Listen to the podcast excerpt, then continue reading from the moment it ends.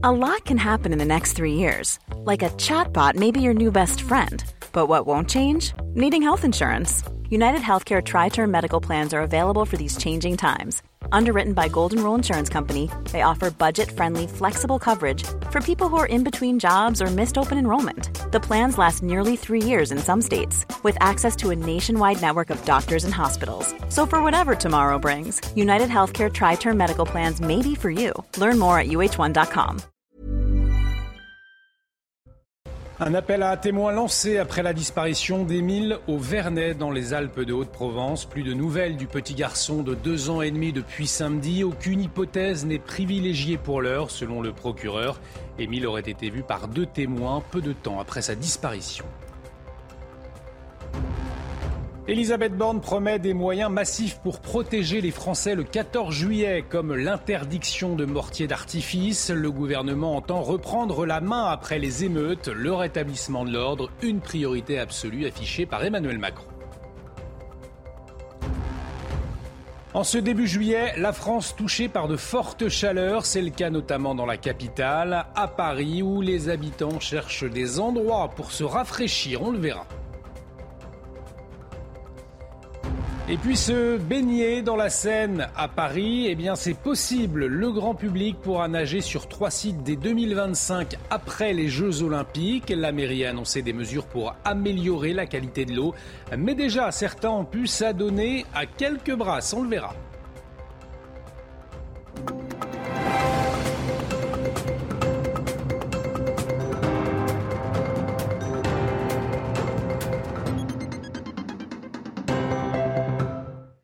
Très heureux de vous retrouver sur CNews. Bienvenue dans l'édition de la nuit. Et à la une de l'actualité, la course contre la montre pour retrouver Émile. Le petit garçon est porté disparu depuis samedi aux alentours de 17h.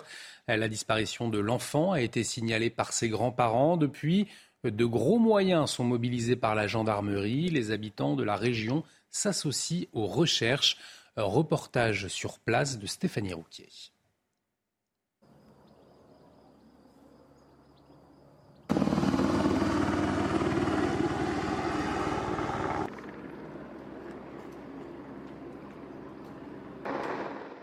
Les habitants sont mobilisés et viennent prêter main forte dans les recherches du jeune Émile, âgé de deux ans et demi, porté disparu depuis samedi soir. Alors hier soir, ben, dès qu'on a su que l'enfant avait, avait, malheureusement disparu, euh, en fait on est tous partis.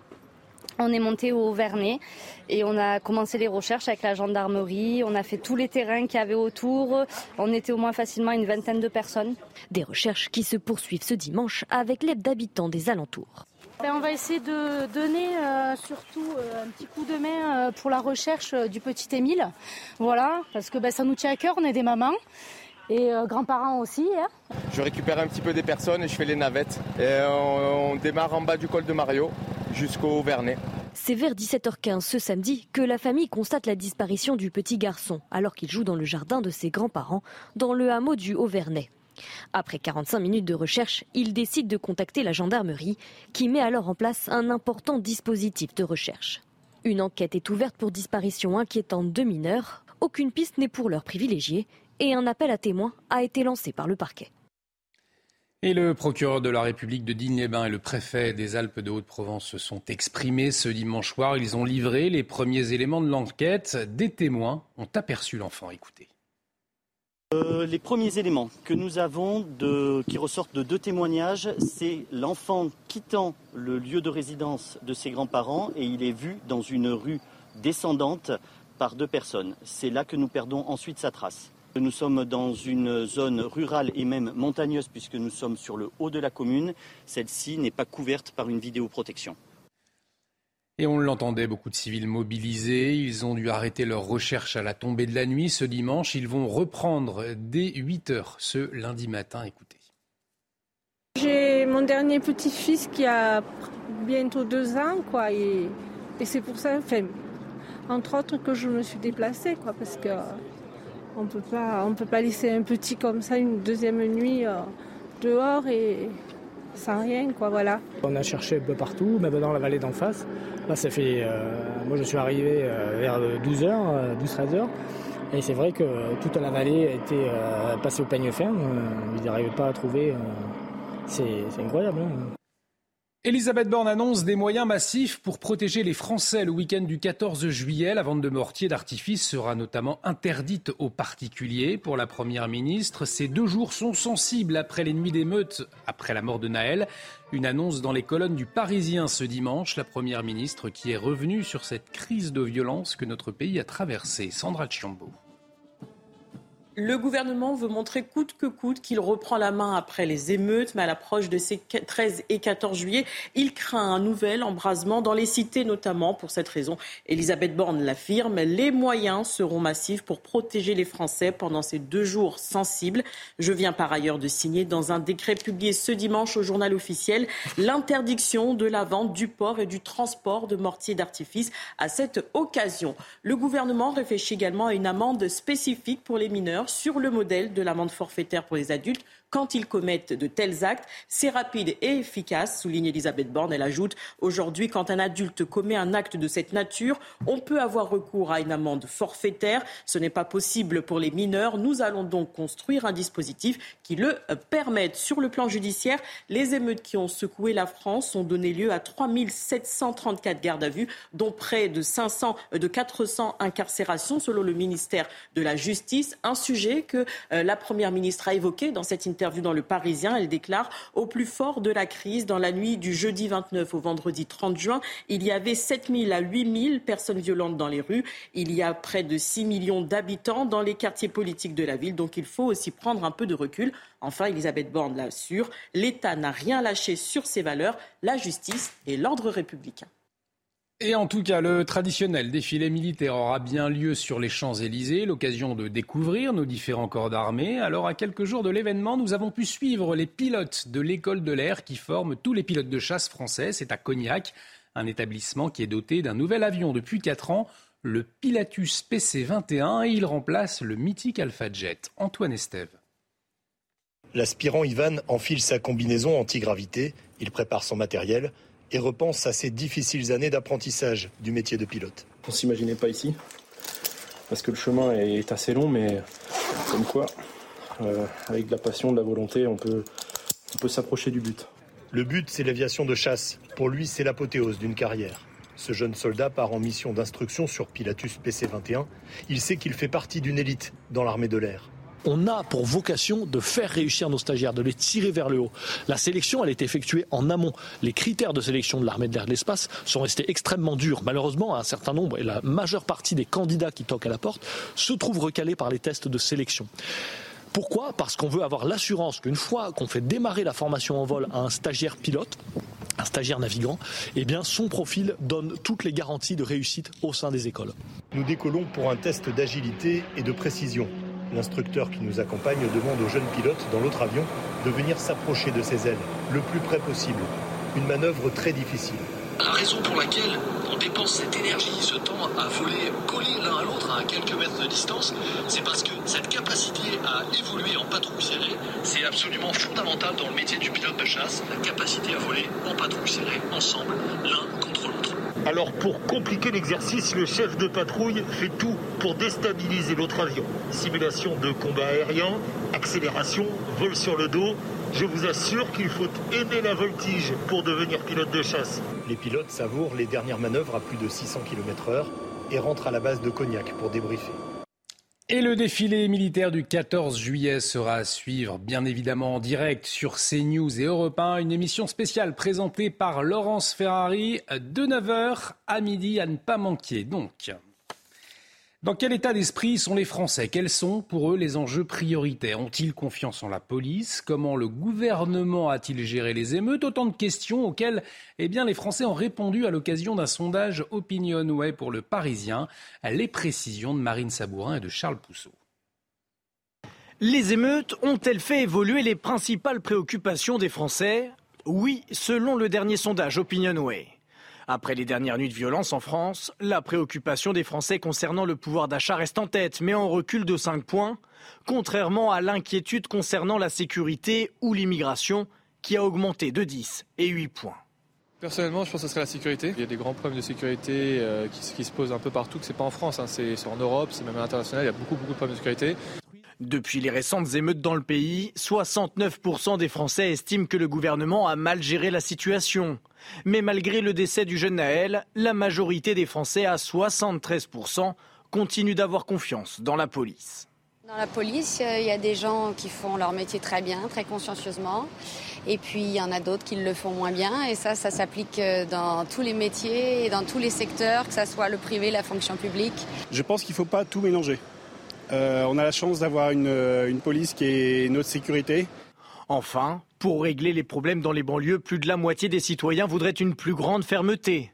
Mais 15% d'entre eux estiment que les problèmes ne peuvent plus être réglés.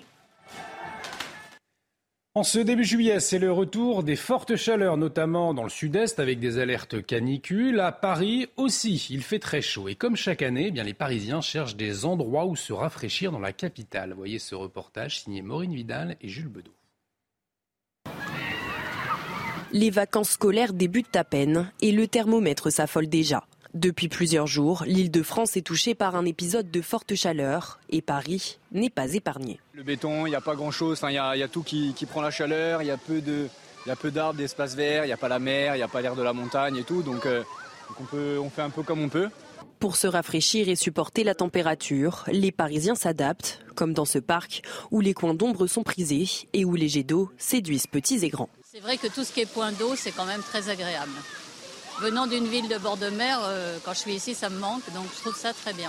On vient ici parce que c'est pratique, c'est à côté de chez nous et en plus pour le petit, c'est, euh, il est content, il s'amuse, il se rafraîchit.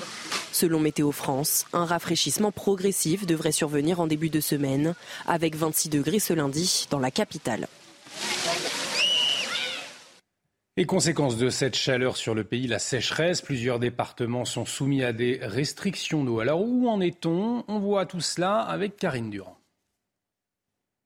Oui, une quarantaine de départements sont actuellement concernés en totalité ou en partie par des restrictions euh, d'usage de l'eau, comme on le voit justement euh, sur euh, cette carte. Alors il y a plusieurs niveaux. Déjà le niveau jaune, c'est-à-dire l'alerte. Ce sont des zones où le remplissage et la vidange des piscines privées sont interdits, sauf pour la remise à niveau ou pour un premier remplissage. L'arrosage des espaces verts est interdit, sauf pour les jeunes pousses.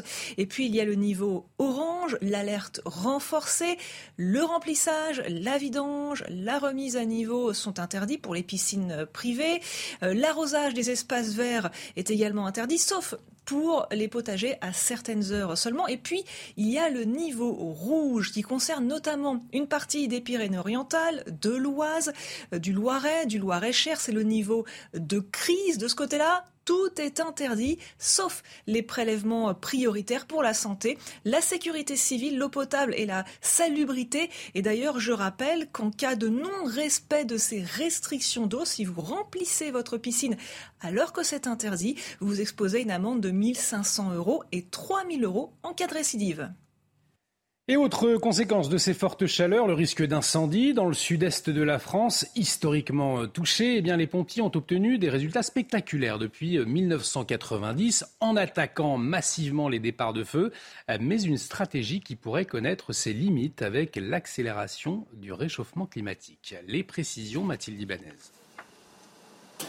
C'est un centre de formation hors du commun où depuis près de dix ans, des pompiers de toute la France viennent ici pour être formés aux importants incendies en zone naturelle dans les Bouches-du-Rhône.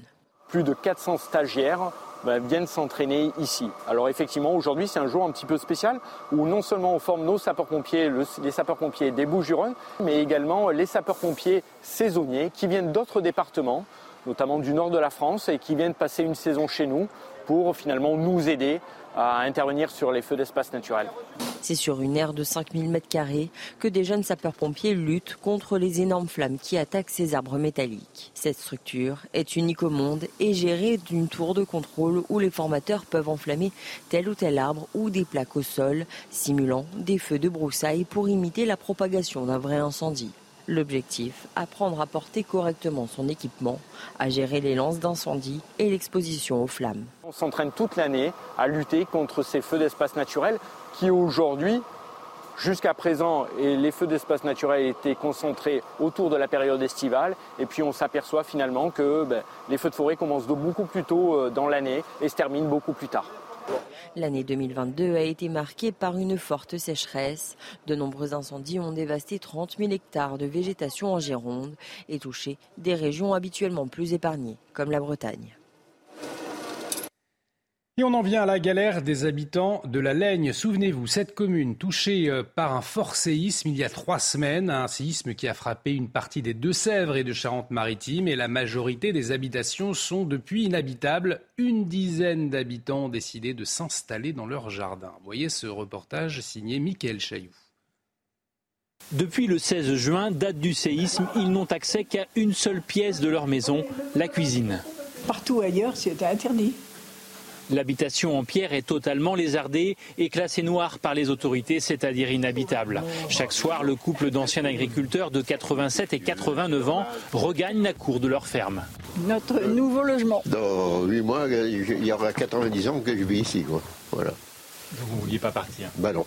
La Laigne, village fantôme, sur 250 maisons, une centaine sont inhabitables. Avec la crise du logement dans une région touristique, il y a très peu de maisons disponibles. On voit de plus en plus de caravanes installées dans les jardins ou des mobilhomes, comme ici, chez le boulanger du village. Ce sera dur de voir, de voir notre maison démolie, mais bon, on sera là pour superviser les travaux. L'étape camping peut durer, ce que craint le fils du couple d'anciens agriculteurs. Il va leur falloir subir au moins deux ou trois années de caravane avant de pouvoir réintégrer leur maison.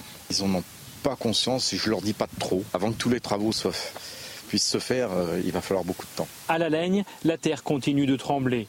Une petite secousse de magnitude 2,1 a encore été enregistrée ce jeudi matin. À Paris, trois sites sélectionnés pour se baigner dans la Seine. Vous allez le voir sur cette carte. Bras-Marie, euh, Grenelle et Bercy. Le grand public pourra y nager Dès 2025, après les Jeux Olympiques de 2024, la mairie a annoncé des mesures pour améliorer la qualité de l'eau afin d'accueillir des épreuves. Et des premiers baigneurs ont déjà pu faire quelques brasses ce dimanche sur le site de Bras-Marie. Mathilde Ibanez a pu recueillir leurs impressions.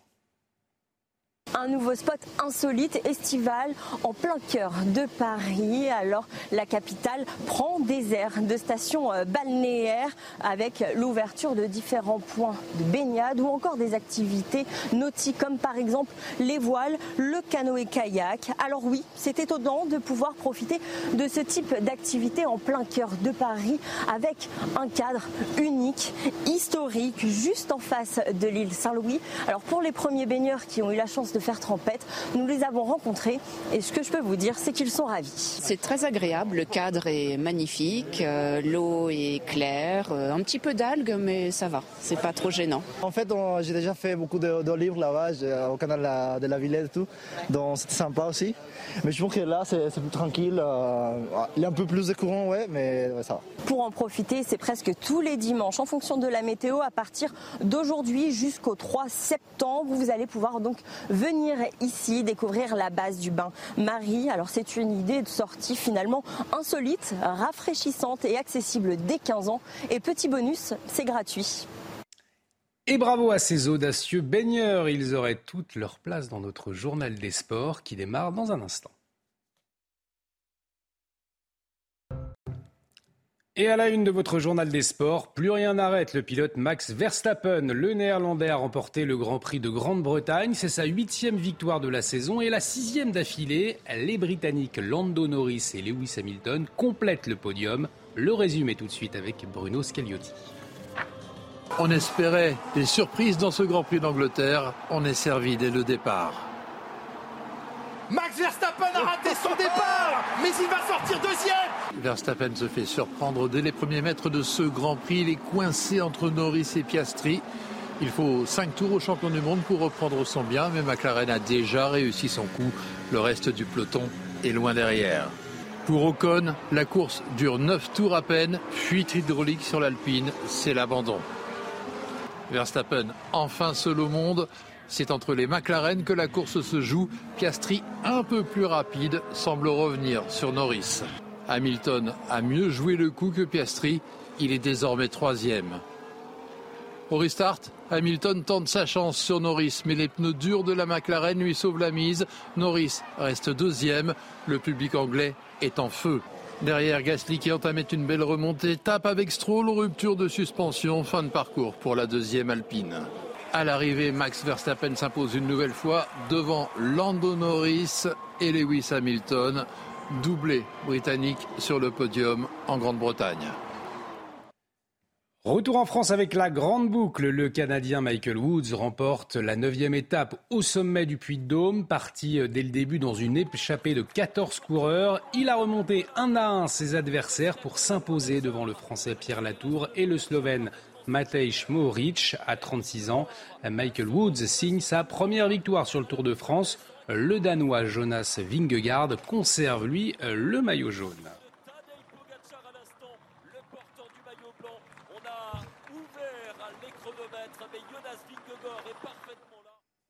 Et on termine avec la Coupe du Monde junior de rugby et la joie des Bleuets. Ils rejoignent l'Irlande en finale après leur écrasante victoire contre l'Angleterre 52 à 31. C'était pourtant mal embarqué hein, pour les moins de 20 ans. Très vite mené à 17 à 0, les Bleuets ont su recoller au score et prendre le large dans la seconde période.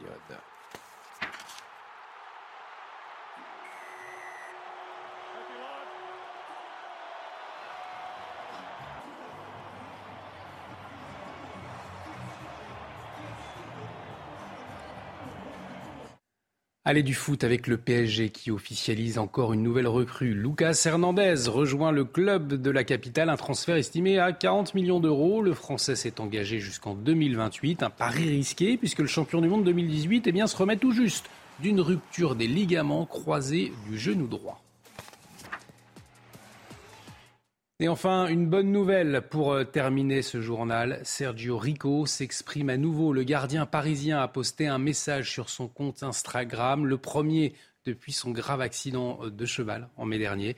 Euh, de quoi rassurer ses coéquipiers à un peu plus d'un mois du coup d'envoi de la Liga.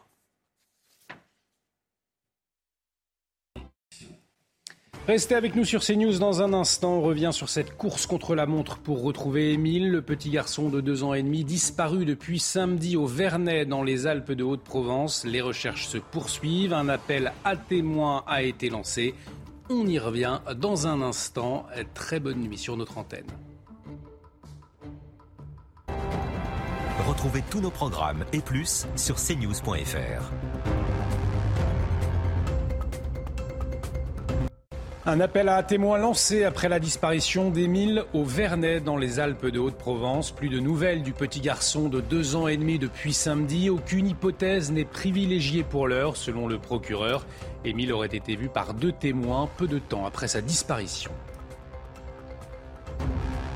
Elisabeth Borne promet des moyens massifs pour protéger les Français le 14 juillet, comme l'interdiction de mortiers d'artifice. Le gouvernement entend reprendre la main après les émeutes, le rétablissement de l'ordre, une priorité absolue affichée par Emmanuel Macron. En ce début juillet, la France touchée par de fortes chaleurs, c'est le cas notamment dans la capitale, à Paris, où les habitants cherchent des endroits pour se rafraîchir, on le verra. Et puis se baigner dans la Seine à Paris, eh bien c'est possible. Le grand public pourra nager sur trois sites dès 2025 après les Jeux Olympiques. La mairie a annoncé des mesures pour améliorer la qualité de l'eau. Mais déjà, certains ont pu s'adonner à quelques brasses, on le verra.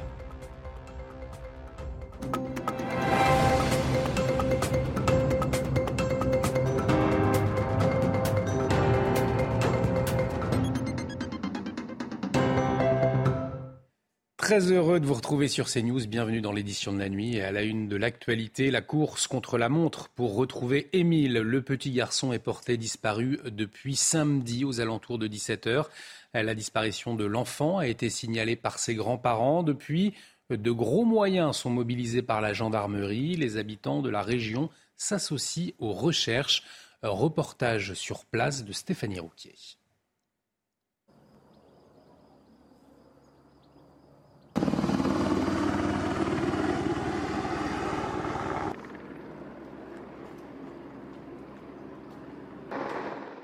Les habitants sont mobilisés et viennent prêter main forte dans les recherches du jeune Émile, âgé de deux ans et demi, porté disparu depuis samedi soir. Alors hier soir, ben, dès qu'on a su que l'enfant avait, avait, malheureusement disparu, euh, en fait on est tous partis On est monté au Vernet et on a commencé les recherches avec la gendarmerie. On a fait tous les terrains qu'il y avait autour.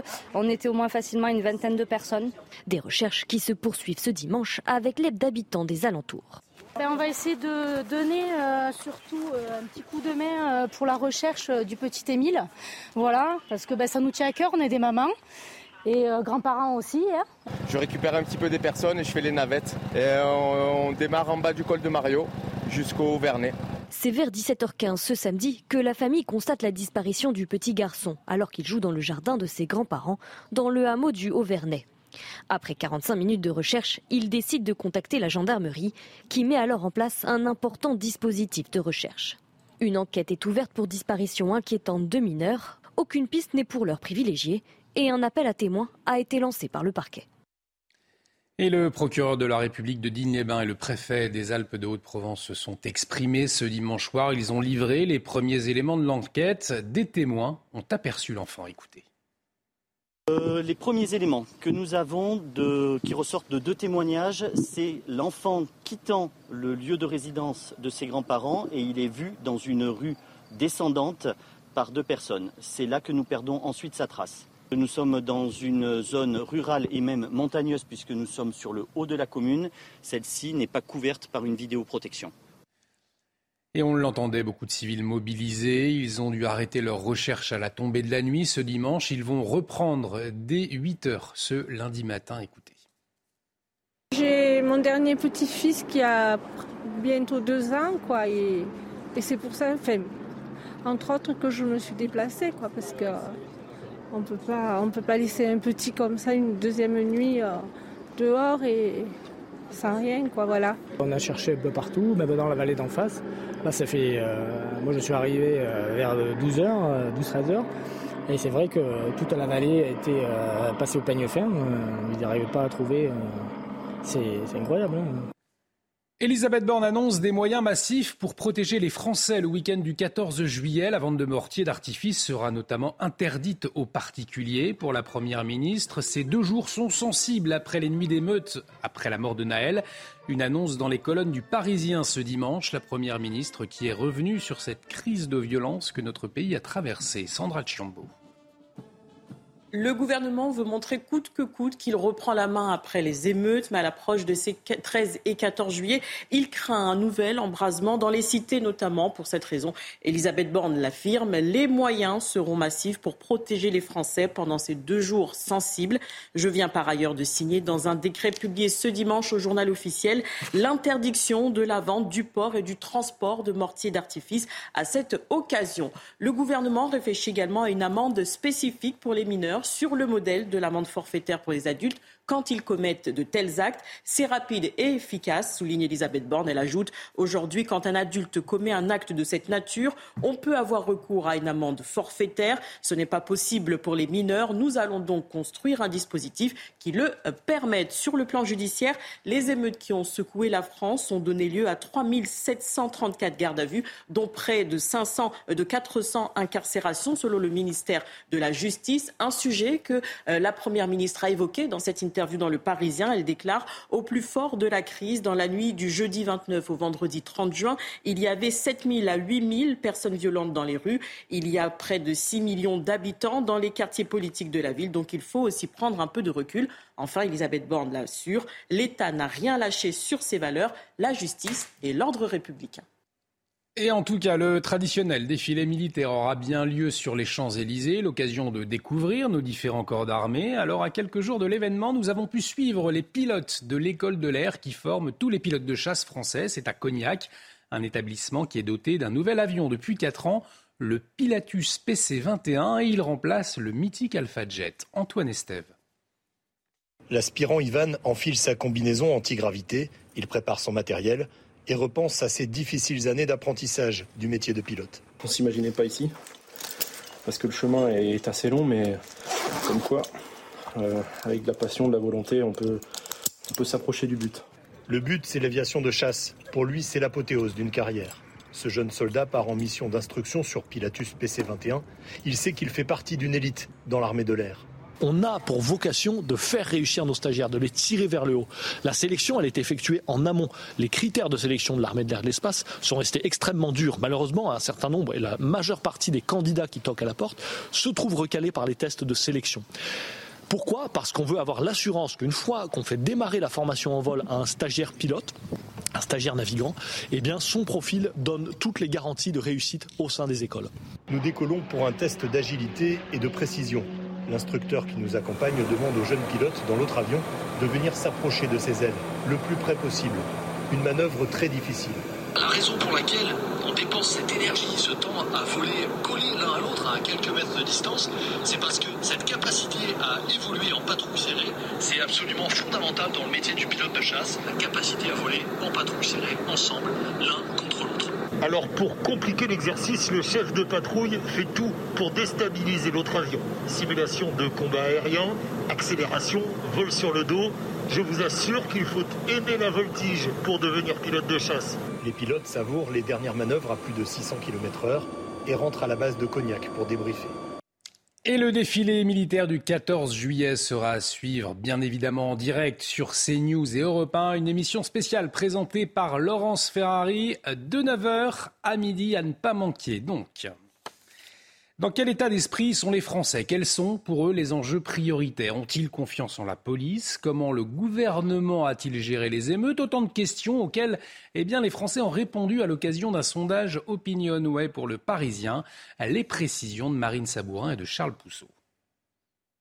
Les émeutes ont-elles fait évoluer les principales préoccupations des Français? Oui, selon le dernier sondage Opinionway.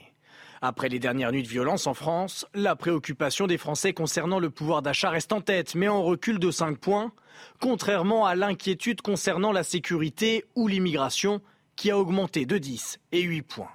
Personnellement, je pense que ce serait la sécurité. Il y a des grands problèmes de sécurité euh, qui, se posent un peu partout, que c'est pas en France, hein. c'est en Europe, c'est même à l'international, il y a beaucoup, beaucoup de problèmes de sécurité. Depuis les récentes émeutes dans le pays, 69% des Français estiment que le gouvernement a mal géré la situation. Mais malgré le décès du jeune Naël, la majorité des Français, à 73%, continuent d'avoir confiance dans la police. Dans la police, il y a des gens qui font leur métier très bien, très consciencieusement. Et puis il y en a d'autres qui le font moins bien. Et ça, ça s'applique dans tous les métiers et dans tous les secteurs, que ce soit le privé, la fonction publique. Je pense qu'il ne faut pas tout mélanger. Euh, on a la chance d'avoir une, une, police qui est notre sécurité. Enfin, pour régler les problèmes dans les banlieues, plus de la moitié des citoyens voudraient une plus grande fermeté. Mais 15% d'entre eux estiment que les problèmes ne peuvent plus être réglés. En ce début juillet, c'est le retour des fortes chaleurs, notamment dans le sud-est, avec des alertes canicules. À Paris aussi, il fait très chaud. Et comme chaque année, eh les Parisiens cherchent des endroits où se rafraîchir dans la capitale. Voyez ce reportage signé Maureen Vidal et Jules Bedeau. Les vacances scolaires débutent à peine et le thermomètre s'affole déjà. Depuis plusieurs jours, l'île de France est touchée par un épisode de forte chaleur et Paris n'est pas épargné. Le béton, il n'y a pas grand-chose, il y, a tout qui, prend la chaleur, il y a peu de, il y a peu d'arbres, d'espaces verts, il n'y a pas la mer, il n'y a pas l'air de la montagne et tout, donc, euh, on, peut, on fait un peu comme on peut. Pour se rafraîchir et supporter la température, les Parisiens s'adaptent, comme dans ce parc où les coins d'ombre sont prisés et où les jets d'eau séduisent petits et grands. C'est vrai que tout ce qui est point d'eau, c'est quand même très agréable. Venant d'une ville de bord de mer, euh, quand je suis ici, ça me manque, donc je trouve ça très bien. On vient ici parce que c'est pratique, c'est à côté de chez nous et en plus pour le petit, c'est, euh, il est content, il s'amuse, il se rafraîchit. Selon Météo France, un rafraîchissement progressif devrait survenir en début de semaine, avec 26 degrés ce lundi dans la capitale. Et conséquence de cette chaleur sur le pays, la sécheresse, plusieurs départements sont soumis à des restrictions d'eau. Alors où en est-on? On voit tout cela avec Karine Durand. Oui, une quarantaine de départements sont actuellement concernés en totalité ou en partie par des restrictions euh, d'usage de l'eau, comme on le voit justement euh, sur euh, cette carte. Alors il y a plusieurs niveaux. Déjà le niveau jaune, c'est-à-dire l'alerte. Ce sont des zones où le remplissage et la vidange des piscines privées sont interdits, sauf pour la remise à niveau ou pour un premier remplissage. L'arrosage des espaces verts est interdit, sauf pour les jeunes pousses. Et puis il y a le niveau orange l'alerte renforcée, le remplissage, la vidange, la remise à niveau sont interdits pour les piscines privées. Euh, l'arrosage des espaces verts est également interdit, sauf pour les potagers à certaines heures seulement. Et puis, il y a le niveau rouge qui concerne notamment une partie des Pyrénées-Orientales, de l'Oise, euh, du Loiret, du Loiret-Cher. C'est le niveau de crise de ce côté-là tout est interdit, sauf les prélèvements prioritaires pour la santé, la sécurité civile, l'eau potable et la salubrité. Et d'ailleurs, je rappelle qu'en cas de non-respect de ces restrictions d'eau, si vous remplissez votre piscine alors que c'est interdit, vous exposez une amende de 1500 euros et 3000 euros en cas de récidive. Et autre conséquence de ces fortes chaleurs, le risque d'incendie dans le sud-est de la France, historiquement euh, touché, eh les pompiers ont obtenu des résultats spectaculaires depuis 1990 euh, en attaquant massivement les départs de feu, euh, mais une stratégie qui pourrait connaître ses limites avec l'accélération du réchauffement climatique. Les précisions, Mathilde Ibanez. C'est un centre de formation hors du commun où depuis près de dix ans, des pompiers de toute la France viennent ici pour être formés aux importants incendies en zone naturelle dans les Bouches-du-Rhône. Plus de 400 stagiaires bah, viennent s'entraîner ici. Alors effectivement, aujourd'hui, c'est un jour un petit peu spécial où non seulement on forme nos sapeurs-pompiers, les sapeurs-pompiers des Bouches-du-Rhône, mais également les sapeurs-pompiers saisonniers qui viennent d'autres départements, notamment du nord de la France, et qui viennent passer une saison chez nous pour finalement nous aider à intervenir sur les feux d'espace naturels. C'est sur une aire de 5000 m2 que des jeunes sapeurs-pompiers luttent contre les énormes flammes qui attaquent ces arbres métalliques. Cette structure est unique au monde et gérée d'une tour de contrôle où les formateurs peuvent enflammer tel ou tel arbre ou des plaques au sol, simulant des feux de broussailles pour imiter la propagation d'un vrai incendie. L'objectif, apprendre à porter correctement son équipement, à gérer les lances d'incendie et l'exposition aux flammes. On s'entraîne toute l'année à lutter contre ces feux d'espace naturels qui aujourd'hui, jusqu'à présent, les feux d'espace naturels étaient concentrés autour de la période estivale et puis on s'aperçoit finalement que ben, les feux de forêt commencent beaucoup plus tôt euh, dans l'année et se terminent beaucoup plus tard. L'année 2022 a été marquée par une forte sécheresse. De nombreux incendies ont dévasté 30 000 hectares de végétation en Gironde et touché des régions habituellement plus épargnées, comme la Bretagne.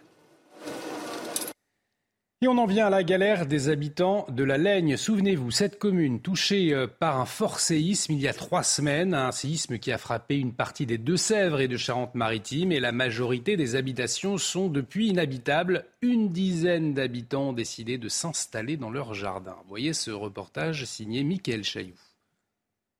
Depuis le 16 juin, date du séisme, ils n'ont accès qu'à une seule pièce de leur maison, la cuisine. Partout ailleurs, c'était interdit. L'habitation en pierre est totalement lézardée et classée noire par les autorités, c'est-à-dire inhabitable. Chaque soir, le couple d'anciens agriculteurs de 87 et 89 ans regagne la cour de leur ferme. Notre nouveau logement. Dans 8 mois, il y aura 90 ans que je vis ici. Voilà. Donc vous ne vouliez pas partir Bah non.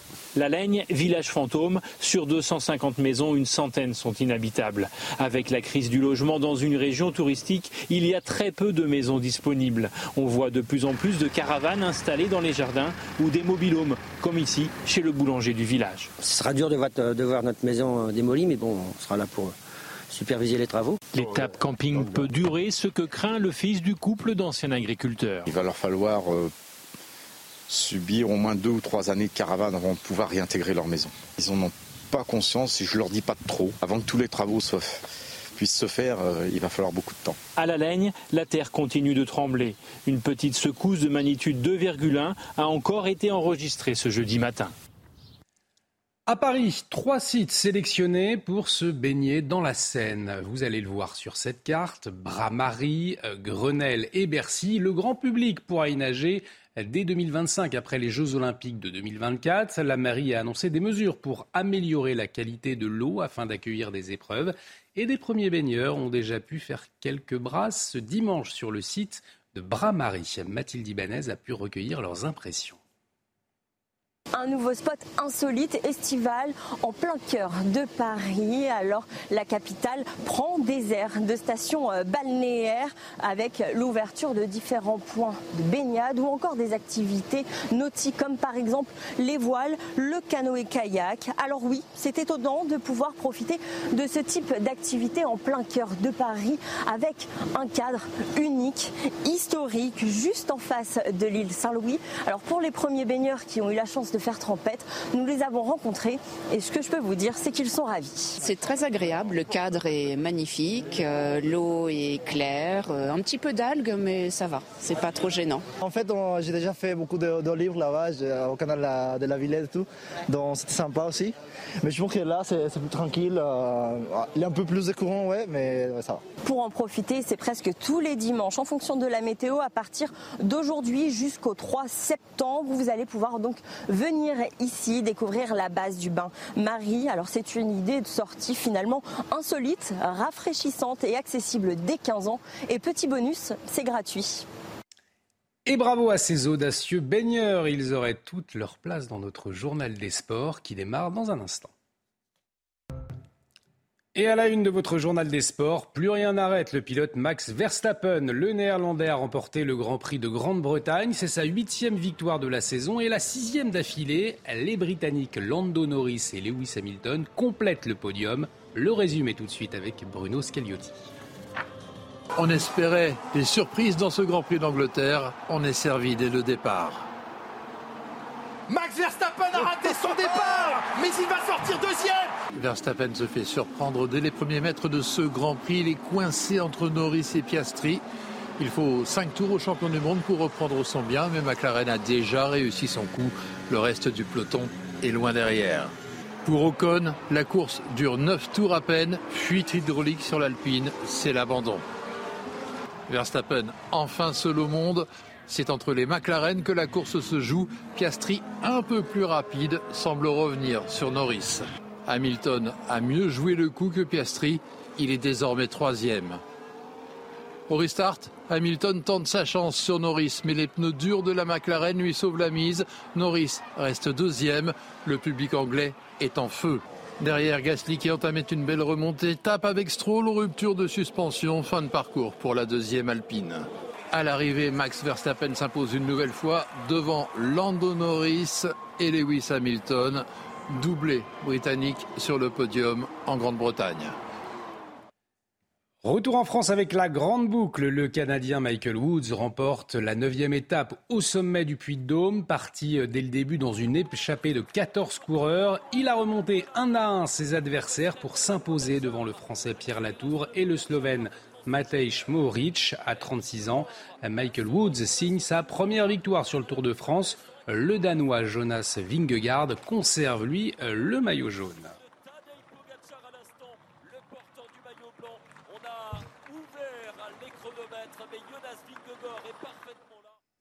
Et on termine avec la Coupe du Monde junior de rugby et la joie des Bleuets. Ils rejoignent l'Irlande en finale après leur écrasante victoire contre l'Angleterre 52 à 31. C'était pourtant mal embarqué hein, pour les moins de 20 ans. Très vite mené à 17 à 0, les Bleuets ont su recoller au score et prendre le large dans la seconde période.